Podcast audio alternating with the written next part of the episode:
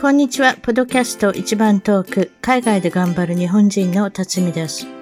海外在住者の生の声、素敵な世界の方々とのインタビュー番組。たまに英語でもおしゃべりをしています。早いものでアメリカはロサンゼルスに来て29年が経ちました。番組のウェブサイトは一番トーク .com 一番トーク .com ゲスト情報や海外お役立ち情報をゲットしてくださいね。番組からのお願いです。iTunes ポッドキャストのアプリから一番トークの批評、レビューから5つ星をいただけたら嬉しいです。星が増えるとランキングが上がり、もっとたくさんの方々に聞いていただけるので、ぜひ私の小さな番組を応援してください。それでは、今回の一番トーク、ポドキャスト一番トーク、海外で頑張る日本人の方は、えー、ロサンゼルス、アメリカに35年、えー、引っ越し会社を経営されていて、合気道の道場も経営されている、橋の口徹さんに来ていただきました。こんにちは。こんにちは。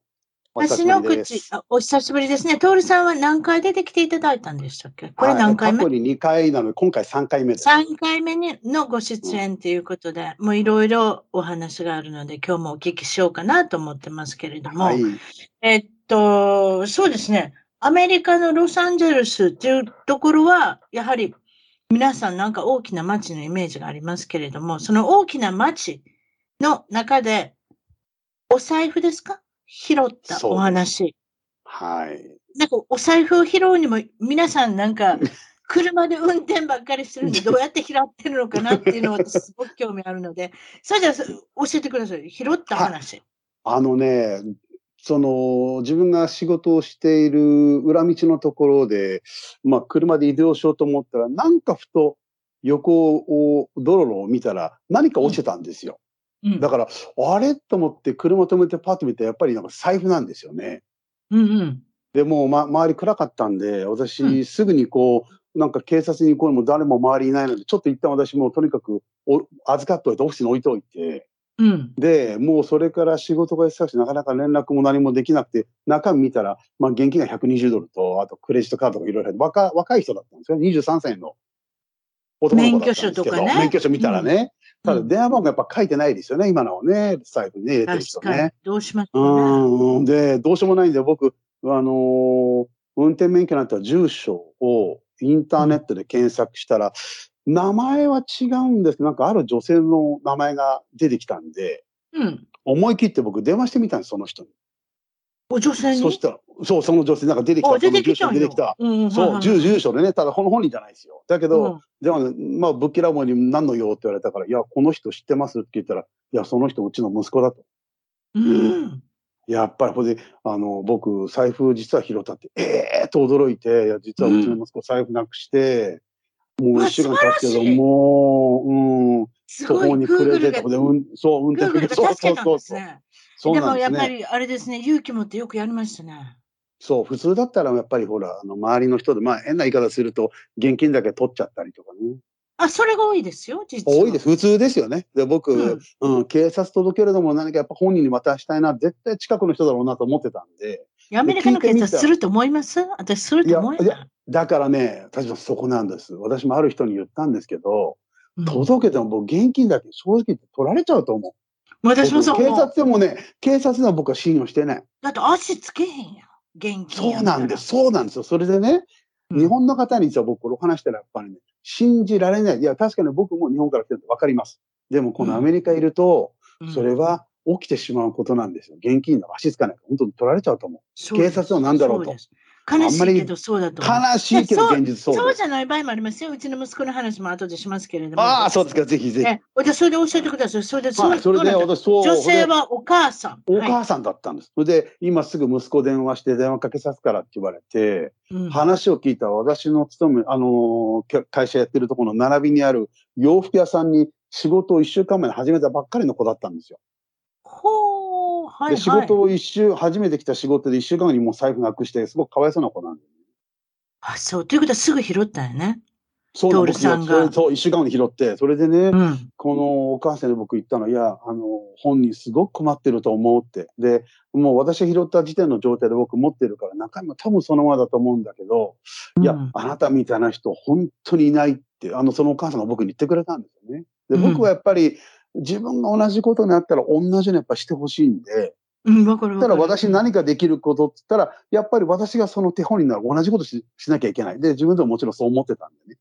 返そうってそのままね。で、それで僕そう思ったんですって言ったら、うんもうそのお母さんが感激しちゃって、そんなあんたみたいな人がアメリカにいると思えない。いや本当に。拾った人が日日本本人でよかったですね。そうそうそうそうそう。それで、あのうん電話本に書きて、その日の午後にじゃあ会おうって届けたら、また彼も、まだね、そんなもう23歳でお金もなって仕事を始めたばかりで、120ドルしかない2ドル札6枚のうちの1枚私にくれようとするんですよ。わかるわかる。一応でも俺、せなあかんだからそういう人もね、なんとなしね、ルールがある。いいのいいのいいの、うそうそう、いいのいいのいいの、大切だから中身全部あるとあるって。で、ちょっと私も慌ててて、ジムとかね、行くのがあったんで、ああ、ジムって、ジムに行く途中になくしちゃったの、そうで、何のジム行ってんのとか、いや、ムエタイと充実とか、いや、それ僕今倉庫でさ、教えたりとか、武道やってる。ええー、とか言って偶然でびっくりしてね。だから、人の出会いってやっぱ分かんないんですよね。わかんないですよ。で、今度そ、その、うんムエタイの選手なんですよね。あの、うんキックボクシングの選手なんですよ。だから今度、試合がやるときに私招待してくれるって言ってくれたんで、すごく僕としては。おー、すごいいいです。そうそういい映画できましたね。そう、ただね、いやっぱりやー、でも、うん彼もこんなことなかったと思う。さ財布もちろんなくしたの初めてだろうし。そう、そうですね。ええそ、そもそもここはアメリカ生活で財布戻ってこないですよね、落としたら。あ、その話言いましょうか。うちの息子で戻ってきた話。ぜひ。え、あるうんちのですか？息子が中学生の時に自転車ね、自転車乗ってて、ポケットからポロンと落ちたんですよね。ああの、ら中学校の近所で。はい。それで、えーっと、落ちて、ジョギングして、ジョギングかなんかしてたおじさんが拾ってくれて、けど、けど、中学生だから、ほら、ID もないし、ID はあったんですよ。よね。ID はあったんですよ。せ、生スクール ID 徒なんていうんですか、生徒手 ID。生徒手帳ね。うん。ねうんあったんですよ。で、そこに一つ決め手があったんですよ。レゴランドにはい。遠足に行くっていうチケットが出てきたんですよ。おーでレゴランドのチケットに中学校の名前があったんですよ。あら。それで、そのおじさんは中学校に電話して、そして中学校に持ってきてくださいって言って、中学校に持ってえきてくれて、もうわからないですよ、その人。もう置いてってくれて、それだけですよ。それで、うちの息子は、えあの、名前書いてあったんですよ、チケットに。うちの息子の名前が。はい。それで、中学校の名前と名前書いてあったから持ってってくれて、中学校のね、フロントオフィスの人が、あの、あなたの財布届けてくれた人いるよって言って。それで無事に、はお金も結構入ってたと思いますよ。なんあ。かお小遣い。子供にしちゃうええ、大金。ますよ。何千円ですけどね。何万円じゃないですけど。ねでもそれで戻ってきたんですよ。ああ、そうですか。でも、お礼もできなかった？だから誰かも言わない。へえ。だから、だから、お礼したいのになと思って、親も思った、おもお親自身、私自身思いましたけれども、でも、そうですね。なんとラッキーな息子なんいやー、本当でも、そういう方がいらっしゃるんですね。いるんですよ。アメリカ人にもいるっていうご紹介ができてよかったです。ああ、素晴らしい。でも、こういう話、僕はまた伝わっていったらいいですよね。ええマンダラまあ、日本人の方だったら皆さんどうにかして探して届けたいそうそうそうそうそう、そう思いますよね。でも大体どこかでみんな話聞くのは、丸ごと見つかった話はあんまり聞かないですよね。聞かないですね。うん。うんちょっと聞かない。うん。映画館に忘れていって、映画館に忘れていって、5分経って、すぐに戻ってったら、そこにまだ、あの、財布っていうか、カバンがあったっていうのは聞いたことありますけど。おー、それもすごいですね。映画館暗いから見えないから。暗いから見えなかった。あ、それはよかった。そうそう、そういうこと、そういうことです。だから映画館のく暗さが救ったっていうかね。ええああ、すごい。でええも想像できます。明るかったら多分なくなってますね。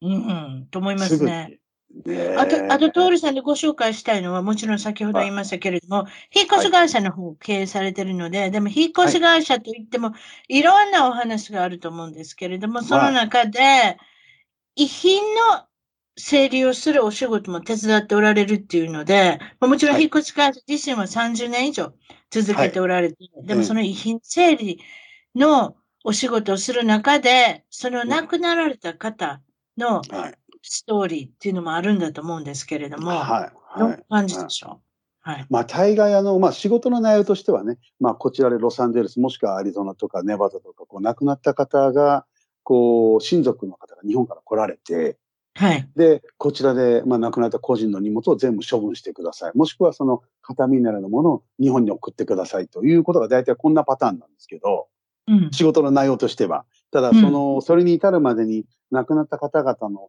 ストーリーをやっぱりいろいろ聞くと、やっぱりその事故の方ももちろんいるんですよ。事故で亡くなる方も。ただ、まあ、ストレスがね、溜まるこの海外生活で、うん。うーんうつ病になってこう、自殺する方もいれば、もちろん、うんまあ、老齢の方もいますけど、はい。うーん、そういうのが結構、やっぱ、まあ女性が多いですよね。うちの方で亡くなられる、いわゆる自殺までに至る方っていうのは女性が多いってことですか？多いですね。こので女性っていうのは、うん例えば実際問題、その亡くなられた時点でうん、独身の方？それとも結婚されてる方？どっちも？あのね、それすごくいい質問。あのね、実際の私が今までやった方、みんな、まあ、以前結婚した方もいるし、結婚してない方もいるんですけど、みんな確かに女性一人ですね。一人でしょうね。女性一人ですね。うん。ご夫婦で女性だけ亡くなるってことはないですね、自殺で。ほぼないでしょうね。ないですね、ないですね。あ男性の方もそうです。やっぱ一人身の方多いですね、確かに。やっぱり、一人で住んでおられるって一いうこと人で。、一人が多いですね。で、たとえ自分の子供がいる以内に関係なしに、はいってことでしょうね。そうですね。そうですね。で、うん自宅で亡くなる方もいれば、もうどっか別な場所に行って亡くなっちゃう方も多いので、うん。プーンと切れちゃう。でも私、私は女性ですけれども、皆さん、はいまあもちろんその、アメリカでどういう形で亡くなられる方が多いんですか？今自殺っておっしゃいましたけれど、考えたら一つ二つぐらいありますけれど、どどうやって皆さん、方法ですか？あのね、結構ね、やっぱ多いのはやっぱり観光名所に行って、飛び降りて自殺するのやっぱ多いですよね。あ、そう。飛び降りが多いですね。高いとこからね。高いとこから。はってなるとあ。大体ね、観光名所ったらこのロスの近く大体限られちゃうんですけど。わかります、わかります。バーっと行って、はい。某有名なところ、何箇所かあります、そこでな。アメ、アメリカってほら、柵ありませんよ。ないんですよ。そういう、そういう高いとこ行ったら、ないでしょ私びっくりしました。これって一つですよ。そうそう私。ポンと押したら本当。そう。足そうそう足踏み外したら死ぬっていうとこ何回も見たことありますよ。いや、本当そう思います。写真撮っててさ、あのバックグラウンドにね、綺はい麗に景色が撮りたいから、はい、はいもうちょっと下がって、もうちょっと下がってって言ってたら、コロンって落ちたとか、実はね聞いたことありますよ。じゃあ実はこの今お話した中で、これは男性の方ですけど、はい。やっぱりその観光名所で、ああのーインスタかフェイスブックに載せるためにいい写真撮ろうと思って、自分が自撮りしようと思って、こう、うん、あらら。グラナ、グラナキャナがどこだったかな、ちょっとこう、背もたれにやってる、その持ちで亡くなったかって、この間言いましたね。やっぱ皆さん気をつけてください。この、あの、インスタとか、そう、TikTok 自撮りとか。そうそう。もうね。Facebook なんでもいいですけど、ソーシャルメディアのこと気にしちゃう。でも本当そういう方多いですよね、今ね。多いですね。ギリギリに多いですね。ギあの、リギリ危険を感じながら、あの、シャッターを押したと。そやめてください、皆さん。命の方が大切ですからう。。大切で。次の瞬間ちょっとねわかりませんよ、皆さん。いくらいい写真が撮れてても、iPhone とともに落ちてますよ、皆さん。いや、ほんとそうです。ほんとそ悪いことじゃないですよ。本当ね、皆さんそう思う。う。あ、ほそうですよ。でも時差問題でも、トールさんはそういう方を聞いたことあるんですね、やっぱね。あります。おはい。話として。あります。ああ、うん。皆さんもちょっとやめといてくださいね。あとやっぱり、自己死っていうのもあるんでしょ、どっかで事故。死はね、やっぱね、あります。やっぱ多いの、セスナ機とかに乗ってね、飛行機事故多いですね。あ、そう。あの、ちょっとだけ人が乗れるやつ。そう。セスナ結構機ってねそれが多い。数人しか乗れませんもんね。そう。四五人とかね。ということは、でついセスナ機で、その観光名所にうろうろしてくれる人自身もパイロットもあに行ってしまっ全員、全員です、全員。いやー、そんな命を、命の危機をあれですか、感じながらパイロットされてるんですね。こう、結構あるみたいですよ。あの、あああいう渓谷の下のところって急に何か、あの、風が吹くんでしょうか？私わかんないですけど、風が吹いたりあと霧が出たりね、なんかあるんでしょうね、うね多分。うん。急に天候が変わったりするんでしょうね。私もそんな、うんあの飛行機、あの、運運転って言わないんですね。なんで操縦なんかできませんから。ああ、でもいろいろありますね。先ほどだから海外に行けばストレスがあんまりなくな、ね、軽く、ストレスの軽い状態で皆さん住んでおられるのかなと思いますけれど、うん。それはそれで皆さんストレス抱えておられるんだと思いますね。先ほどの女性っておっしゃったの、女性ってやっぱ更年期障害が出る方もいっぱいいるでしょ？お年になられると。ね。そうすると、いわゆるそのうつ病だったりとか、はい。人はい。こもりっきりにならなったりとか、うん。それありますね。はい。例えばやっぱり友達をたくさん作ってネットワークを作っておくっていうのがあれですか？ポイントですか？まあ、やっぱ僕はそれいいと思いますよ。どっかに誰かこう、話せる人がいるっていうのは大切だと思いますね。相談できる相手と相手とかね。うん。あの、本当にこう自分の中にこもってしまうと、うんうんそれがね、たまに溜まっていくと、やっぱり、ふっと思った時に行ってしまうのかもしれないですね。あとやっぱり子供さんとかも育てたらもうあんまり子供さんとかとあんまりお話しされないのかもしれないしね。うん、結構それあるかもしれないですね。だから、うんそれこそアメリカって広いから、近所に住んでてもどうかわからないですけれども、意外とそうなんですお母さんとおしゃべりできなかったり、お父さんとおしゃべりしてない人とか結構いるかもしれないし。で、うんトールさんの聞いあて、えごめんなさい、トールさんの聞いた人のお話の中で一人、うんいつそういう方が自殺するかわからないっていうポイントで、うん。4時間前に普通におしゃべりしてた人が、そう、急に。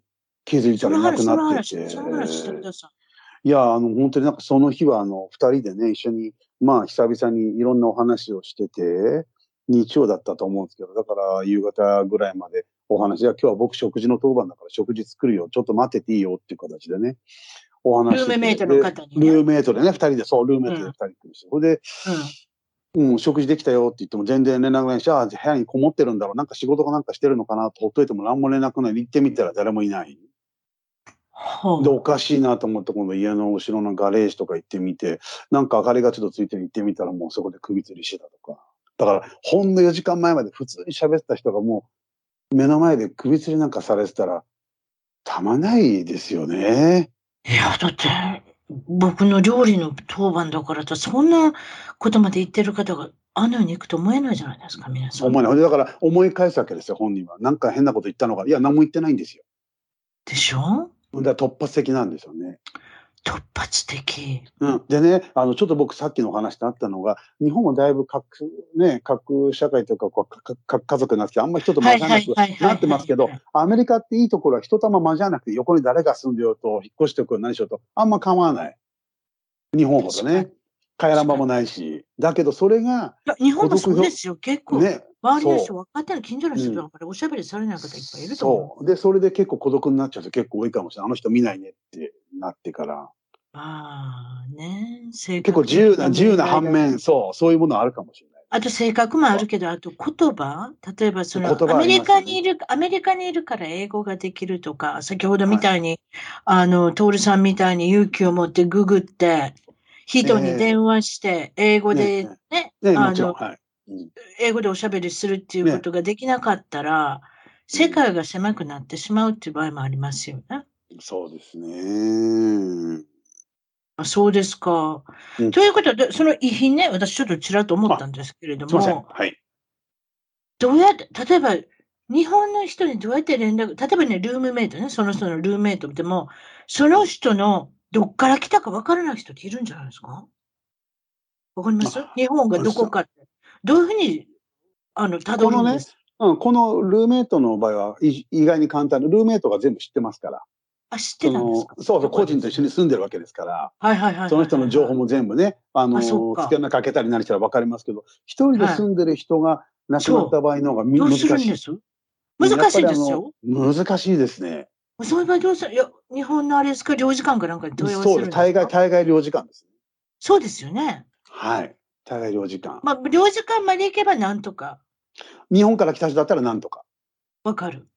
あ、なんとか。そう。でもやっぱちゃんと助けてくれるんですね。もちろん助けなきゃな。一応、はい、そうですね。法人保護はやっぱ一番の仕事ですからね。あ、そうですか。やっぱそういうとこに頼るしかないんですね。私なんかちょっと、ね素人としてどないして、日本のご親戚、ご両親、何でもいいですけれども、どうやってたどり着くのかなと思ったらそういうことなんですね。結構、うん我々、こう、普通に海外生活してて、まあ、パスポートぐらいしか領事館に行く用事ないなって思ってると思うんですけど、うん。意外にこういう、うん、あの、その個人の親族を探したりとか、あと法人保護とかいうことの方が、実際はメインで結構動いてるのをみんな知らない人結構多いと思いますね。領事館の仕事ね。た例えば先ほど遺品のお仕事とおっしゃいましたけれども、ええ。あの、む向こうのいわゆる遺遺族っていうんですか？その遺族だから、はいあの、遺族の方と連絡が取れて、そういう場合は、日本から、あれですか、どういうふうにおっしゃるんです？かあの、ご遺体を送るんですか、それでもこちらで、あのね、遺体はね、やっぱりええ日本はあの、仮装して持っていくケースがもうほとんどなので、やっぱそうですよね。ええまあ日本で焼きたい人もいますけどね。はい。徹さんが全部お世話されるんですか？あ、いや、僕はもう全然しない。そこは全くタッチしないですけど、一応手順は分かってます、大体。あ、そう。やっぱり仮装っていうことですよね。日本まあそのの方はうんそういうことですよね。ただ、あの、遺体を送る方もいます。日本で仮装したい人もいます。で、仮装してくださいって言って、い遺族の方、ここまで来るんですか？一応。それでも、来ます。もう来ます。来るんですよね？どっちにしてもね。だって、死んだかどうかね、わからないですもんね。そう。だからやっぱり。り家族代表で来られて、はい。あの、初めて行く外国で、そうでそれが。アメリカ、ロサンゼ。ルスで、うん、自分で、だから後悔する方多いんですよ。あの時、あの、俺アメリカに行ってくるからなんつって、自分の子供をね、海外に行って、生かしちゃったもうわけですよ。生かしちゃって、最後会おうと思ったら、骨を持って帰ってくると辛いもんないと思うう。わー、そりゃそうだ。ええで、僕何人も見てますから、そういう方。で、あの時やっぱり無理してでも海外からその止,、ま、止めればよかったって思う人結構多いですよね。そういう方って結構日本に全然帰ってなかったりするんですかね。そう、多い。あ、そう。もうアメリカに来たきい行きっぱなし。そう、結構多いですよね。もう住みっぱなし。ここにいらっしゃって。日本も帰らない。まあもちろん日本に帰ってもしょうがないと思うからそういうふうにね、あの帰らないんだと思います。あ、そうん今ほら、特にあの、こういう LINE とか、ね、スカイプもそうですけど、ライブで日本と連絡すぐ取れちゃうから、本人が帰る必要があんまりないみたいな、昔昔みたいにう。。ああ、はいはいはい。帰って、これが、うん、吉原市でしょ。ょうね。うん。そうですよね。確かにだライブでおしゃべりできて、ズームでできたり、スカイプでできたりしたら、本当に目の前にいるみたいですもんね。そう、本当その通り。うん。ご兄弟だったり、お父さんお母さんだったりがね。だから手間が省けますもんね。一時帰るという。そうそうそう、いうことですね。ああ、なるほどそういうことですか。わかりました。だから、だからやっぱりでき思い込まないで、できるだけいろんな方にお話をして、うん、するのがやっぱり一番いいと思います、ね。そうですね。あと、やっぱうりん、私なんかでも心がけてるのは最近、スポーツをする？あ、いいですね。ね、こもらずに外の空気を吸う。そう、それは非常に大切です。大切。ね、外気を吸うっていうか、外気を吸う。はい。まあだから、スポーツができないわっておっしゃる方もいるかもしれないですけど、近所でどこかで、私ピックルボールっていうのを始めたんですよ、この1ピ年ぐらい前に。ックルボール。今度見て送りますわ。何のこと言ってるのか。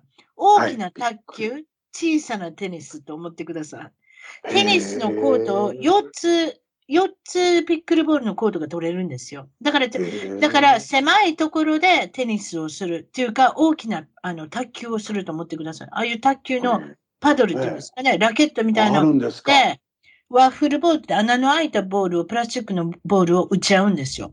これ面白いです。あ、そうですか男。女関係なし、年齢関係なしに結構皆さん、あの、上手なんですよ。だから私が20代の方とやっても20代の方を打ちのめすことができるって素晴らしいスポーツで、えーそれは私やっぱり。やるからには勝ちたいじゃないですか。なので、私勝ちたいです、ね。勝ちたいですね。はい。はい。さんも分かっておられると思いますけど、はい。いやいやいや勝ち気満々の方ですので、だからそういった意味で、1年前に、私50過ぎて、あの、スポーツに出会えると思わなかったので、まあそういうことも、まあ大きいことかなと思うんですよ。いわゆる、あの、高齢化、皆さん老齢化すると、どんどんどんどん元気がなくなったりとか、する中で、何か私でも勝てるものができたっていうのは、それそれで楽しいので、皆さんに、私ももうちょっと上手になったら、ピックルボール教え出そうかなと思うんですよ。皆さん、そういっぱいいる。日本の方で、家の中でこう困ってる方とかいるじゃないですか。あと、やっぱり、はいはい子供が小さい時は子供のお世話してたらいいけれども、子供を育っちゃったら何もやることがなくなってきて。あそうですね。ね。言い方とか、ご主人とあんまり何もやることができない、ね、やらなくていい人とかできるじゃないですか。少し元気があればできるスポーツって私皆さんにちょっとね、あそれはいいですね。伝道師になりたいんですよ。あ、それはすごい。トールさんもそうでしょ？やはりあの、ね、あの、何でしたっけ？合気道をやられてる限りは、はい。何か皆さんに伝えたいものってあるじゃない？そのお話あありますね。そうですね。あの、私はね、本当にもう本当一つなんですけど、日本でもね、いろんな、さっき言った自殺の話が結構いじめられっ子とかね、学校でいろんなことあったり、社会でいろんなことあって自殺しちゃう人いるんですけど、僕そういう人やっぱ救いたいんですよ。で、いじうん、いじめられっ子を、にこう自信を持ってもらいたい、うん、そんなことしなくてもまだ生きる道はいっぱいある。だから、そうなうん、そういったことをね、僕実は武道を通してね、いろんな人救いたいなと思って、さっきのお財布の話じゃないですけど、うん、じゃあどうしたらいいってやっぱり、うん、少ないね、微力かもしれないですけど、一人一人、あの、いろんな方を教えてったら、そこから少しずつでも広がっていくんじゃないかなと思ってて。うん。うん、うん、武道を通して教えてます。礼儀作法ももちろん大切なので、そこを重点的。やっぱり日本人ですから。うん。うん、そう教えてますね。もうだからもう外国人の方とか、いわゆるあの何でしたっけ、マーシャルアーツとして、マーシャルアーツ、はい、空手、合気道、柔道、ブームですもんね。そうですね、今ね。ええうん、ね、な、まあ、だからそういうことで、まあ、少しね、皆さんのお手伝いができたらなと思いますね。やはりその、明るい面、もちろん私の番組自体も、海外で頑張る日本人ということですけれども、頑張っておられる方もたくさんいますけれども、頑張ってるんですけど、頑張りきれなくてそうなって、ね、最終的に悲しい結末になる方もいらっしゃるんですけれども、そうじゃなくて、やっぱりね、励まして、皆さんに何かの形でね、あの、お手伝いできたらなと思いますよね。そうですね。本当僕思ってます。なんか皆さんのお役に立てたら。あとなんかね、あの、私のところに習いに来てるお子さんもそうですけど、やはりこの、あの、アメリカ生まれの日本人ではあるけども、その日本らしいこの礼儀作法ってやっぱお家でみんな教えないですね。お辞儀の仕方とかね。普通。ああ、ね。だからやっぱそういった意味でもこう、ただね、勝てばいいだけじゃなくて、やっぱこう礼儀作法、日本人であるが家にやっぱり例に始まって例に終わるってのは非常に大切だと思うそういうことですよ。そういうことですよ。スポーツっていうのはやっぱりルールの中で気持ちよく、相手にも気持ちよく、自分にも気持ちよく。そうですね。まあ、勝ち負けももちろん、私先ほどピックルボール勝ちたいって言いましたけど、でもやっぱり、その中でも勝ち方でもやらしい人いますよ。ルールがいますよね。そう、何のスポーツでもやらしい人いますよ。います、います。勝てばいいっていうのがね。そう、います、います。そう、なので、そうじゃない。ね。だから礼儀礼儀正しくっていうことで。うん、もう一つお話ししていただきたいのは、これ全然違う。はい、ヨーロッパに出張に行かれることもあって。あはいはい。これはベルギーからフランクフルトに電車で、あれですか、乗り合わせて、その中の、電車の中の車内で起こったお話。このお話をしていただきましょう。あ、はいはい。あのね、えっと、私、まあ、その時は、二等車ですよね。だから二等車で自由席を私、チケットを購入してて。うん、懐かしい響きですね。二等車でしょ。セカンド、ね、セカンドクラスで、そうそうそう。ありました、ありました。ごめんなさい、ロサンゼルスに、ロサンゼルスにいたら車社会なので、電車のことしっかり忘れてます。列車でしょ？そう、列車。汽車、列車。汽車、列車。だから、日本で言ったらちょうど新幹線でいう普通車の自由席。ですかね。一番安いチケットですよね。はい、でまあ、まあ、そんな形で僕チケット買ってたんですけど、で、はいはい、私全然ドイツ語わからないんで、行くときはすごく私気をつけて座って、帰りもそうだったんですけどね。で座ってて、で、横に女性が、若い女性が座って、後ろになんか別な方座ったんですけど、そこの後ろの席の件でなんか揉め始めたドイツ人のご夫婦がいて、年配の方で。僕、何言ってるか分かんないんですけど、社長さんが出てきて、なんかいろいろと話したら、結局、後ろの方、あの、間違った席に座ってたみたいで。ああ、そういうこと。はいはい。そう。で、そこ、居場所変われ。で、僕はその横に座ってる女性もなんか、その方の件で、なんかいろいろと社長さんと話したいか、なんかその手、なんかその仕草をしてたんですよ。僕今、今思えばね。で、僕はその女性の方とお話してて、あの、スペイン人ですけど、イタリアに住んでる方なんですね。女性でね。ただ、その日はなんか出張でやっぱりベルギーに行ってドイツに行く用事があるってことで、偶然私居合わせたんで、で私もちょっとあの、ね、ロスに行ってこう仕事してるんで、スペイン語できるんで、スペイン語でこう、いろんなお話しながら、こんなとこあるよね、とか写真見せながらずっと喋ってたんですよ、僕ね。うん。うん。でもなんかこう、もう一回社長さん来た時に、なんかその人に話したそうな顔してたから、僕なんかふっと思って、うん。まさかと思って、ちょっと待っててねって僕立って、うん、前の車両の方に行って車掌さんに僕聞いてみたんですよ。で、うん、英語できますかって英語できるって、ほとんどみんなドイツ語なんですけど、英語できますかって聞いて、私、こうこうこういうチケットでこうなんですけどって言ったら、いや、あそこは指定席だからって言って、うわまあ、行ったなと思って、うん、彼女結局私が座ってる席、その彼女の席だったんですよね。うん。で私自由席かと思ったらそこ指定席で、彼女の席だったんですね。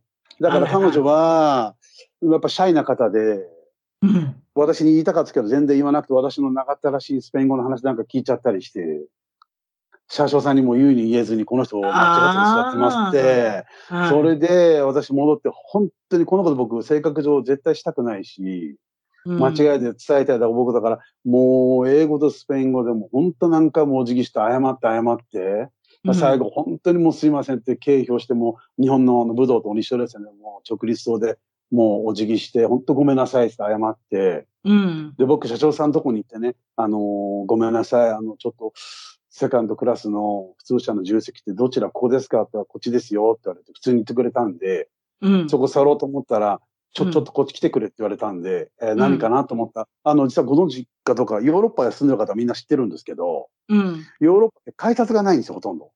電車乗るときに。そう。ないんですよ。それで電車乗るでしょ。電車乗って出発するときも何も言わずに急に発車するんですよ。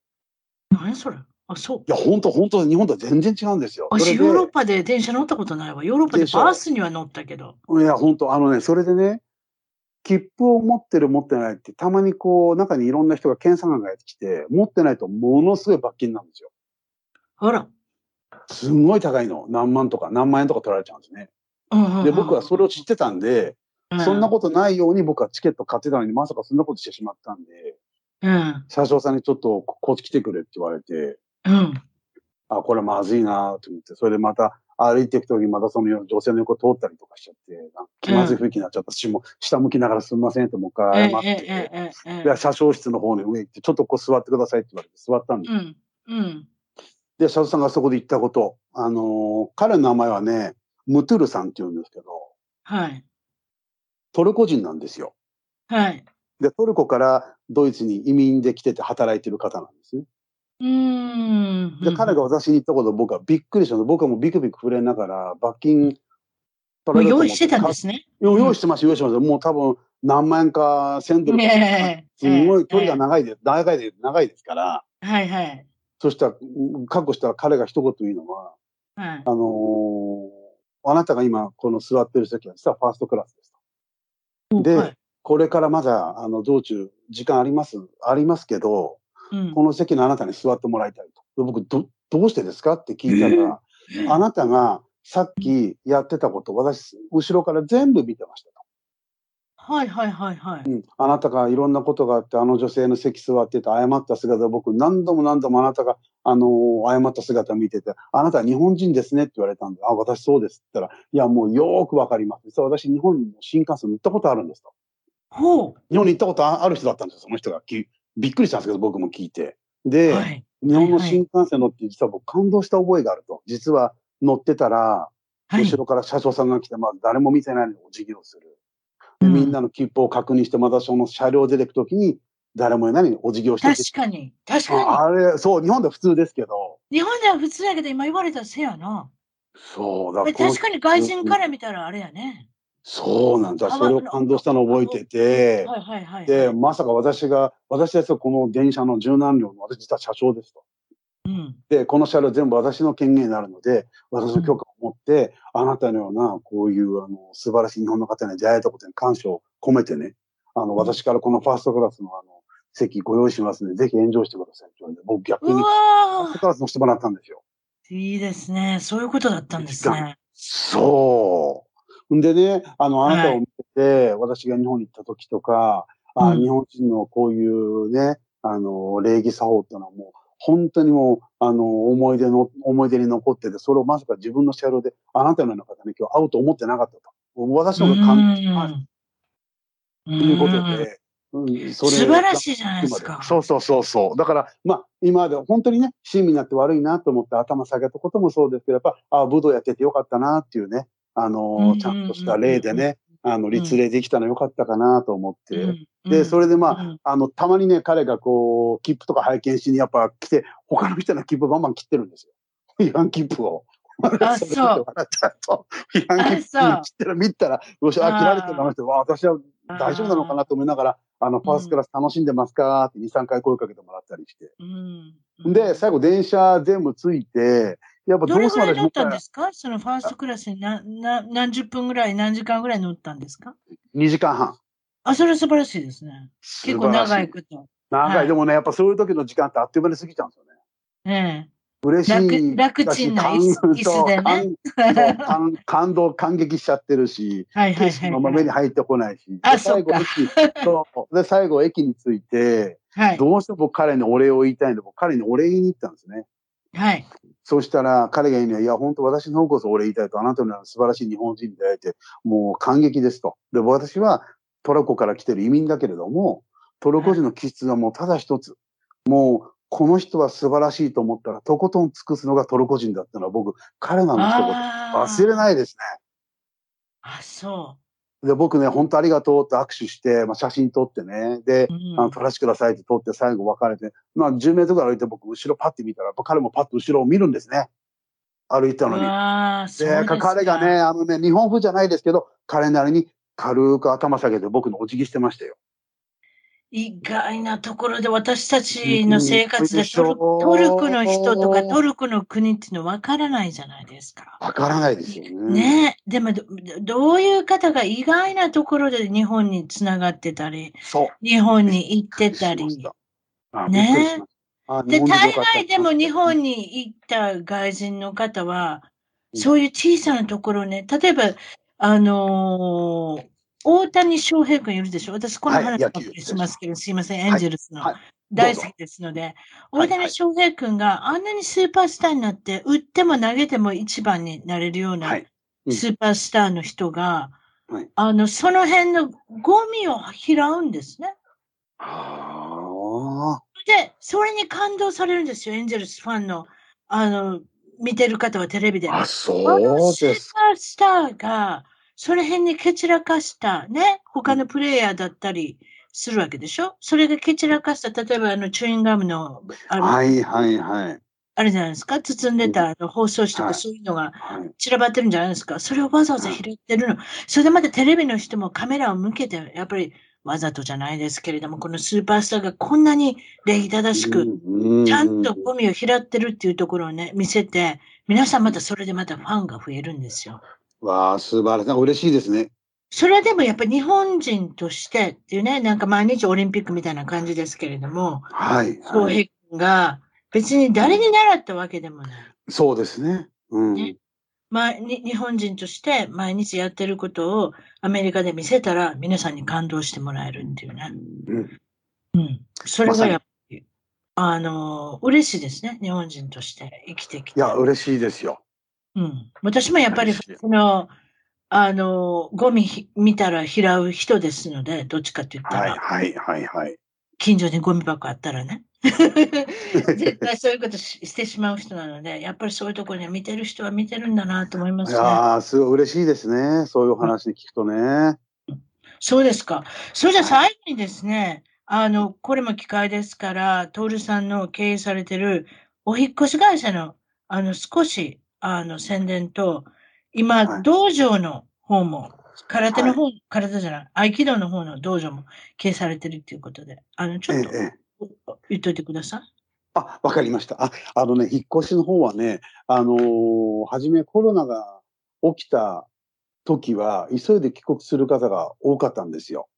はあね、急にうね。ん、急にね。で、うん今、あのーやっとコロナが落ち着いてきて、ようやく、こう、日本から、こう、また駐在の方がこう戻ってきたりとか、日本から。あ、そうですか。うん、やっと、うん、少し戻ってきた感じですね。はい、ですから、はい、まあ、あのー、まあ、トータルで見たら、輸入も輸出も大体同じぐらいに今、この何年間でこうバランスが取れてきてるのかなと思うんですけど、やっぱりね、うん、このロサンゼルスはやっぱり物価高いですから。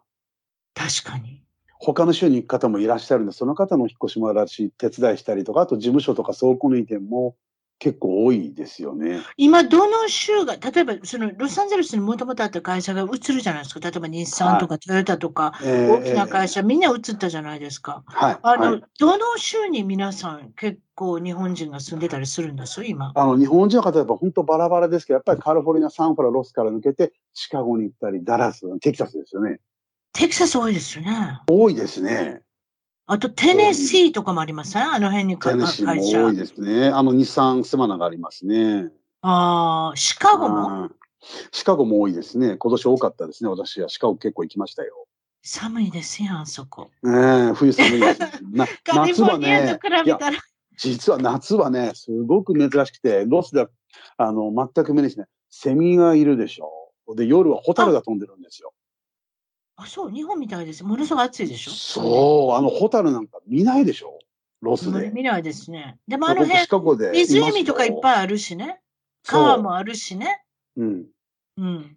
普通にあのホテルの前で飛んでましたよ、ホタルが。あ、そう。水もないそれは知らなかった。水もないの水もないのに飛んでましたよ。本当。うん、蚊はいるけどね、最近カリフォルニアに蚊が増えたような気がするけど。あそうかもしれない。感じませんか？はい、そうですね。だから湿度が上がってきたのかな、最近。寒かもしれないですね、ここね。変わってますよね、天候ね。ちょっと私、今日もカースされたんですけど、昼の日だから、ごめんなさい。えー、そういうことで、引っ越しの会社をされてるっていうことで、名前も言っといてください。どういうふうに、例えばもちろん、はい日本とアメリカ間の引っ越しもされてますけれども、ロサンゼルスから今言ったシカゴだったり、他の州の引っ越しもあの、お手伝いされるしてる。あと、うん。あともちろん市内間の引っ越しもそうですし、日本、あの、日本以外の他の国も私させていただいてます。ええ、そしたら、あれですか、徹さんの、あの、会社に連絡しようと思ってどうしたらいいんですか？どのウェブサイトに行けば、はい、あ、はいはい。ウェブサイトはね、会社名がグリーンライナーと言いますので、はい、これ、はい。あの、グリーンライナー .com から、あの、E メールも電話も見つかりますので、はい。はい、そちらに電話してよかったら、よかったら、よかったら電話番号言っといてください。はい。電話番号は310-413-2023です。